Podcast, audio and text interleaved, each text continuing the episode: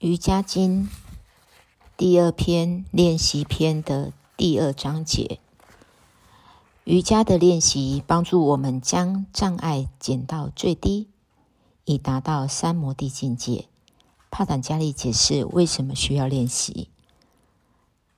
克利亚瑜伽为了将阻碍降到最低，以达到三摩地境界，他把所有的事以简单的。词汇表达出来，但我们应该知道，并且记得克利亚瑜伽的重大重要性。没有这些，我们很难克服障碍而达到三摩地境界。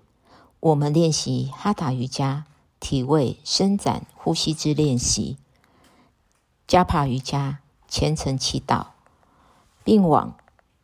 瑜伽道场及学院内修炼，这些都是克利亚瑜伽的一部分。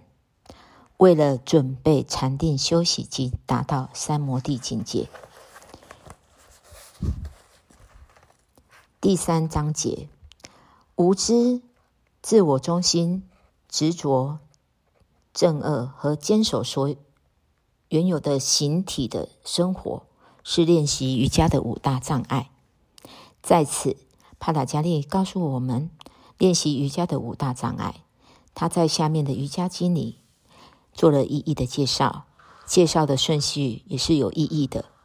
由于自我的无知，产生了以我自为为中心的本位主义；由于以自我为中心，而对事情事物产生了执着，执着于是自我享乐。由于我们所执着的事物，未能如愿或被带走了，于是其阻挡者就成功了憎恨的对象。最后，由于我们对事物的喜爱、执着又害怕死亡，于是坚守着有形体的生活。第四章，无知是其余几项障碍的温存，不论他们是潜伏的、薄弱的。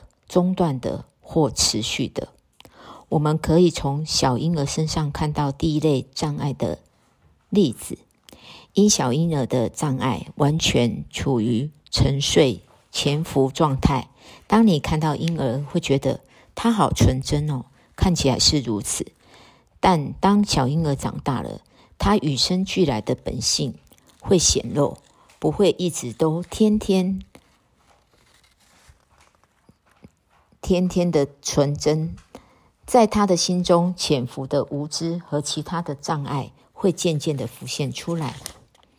一位常练习瑜伽者的心境，可以作为第二障碍的例子：薄弱或微弱的层面。这样的人还没有脱离障碍，障碍还是在心中，以微妙不可捉摸的形式，迹象还存在。他们存在。曾在精神心之湖底，由于不被使用而变得非常薄弱、模糊不清。第三类的障碍的发展与形成，可有瑜伽初学者的心灵看出来。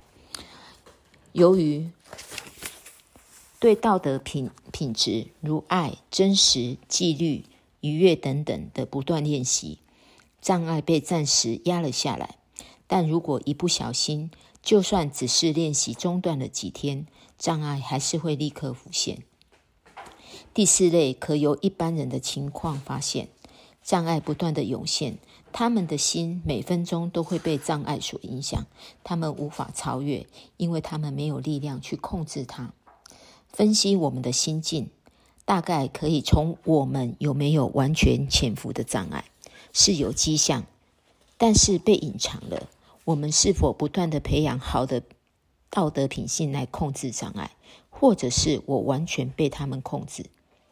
这里有一个不同境界的例子：想象在俱乐部里有一个表演节目，有朋友邀请你去一起看，你被吸引的想去看了，但最后你决定，我看过这类的节目几百次了，再看一次又能得到什么呢？不去了，还是？去听拉贾瑜伽的演讲吧。障碍在那里，你把它打败了，那就是中途截断障碍的阶段。如果一直保有这样的纪律，障碍会隐藏起来，但是迹象仍然在那儿，偶尔会提醒你：为什么我不应该去俱乐部呢？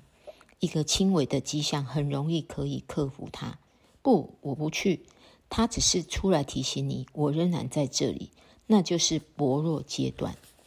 对一般人来说，想到要去俱乐部的那一瞬间，两脚立刻。就向他走去，而人只是跟随着走。之后，也许他们又走向了隔壁的酒吧等等。所以，障碍是持续的。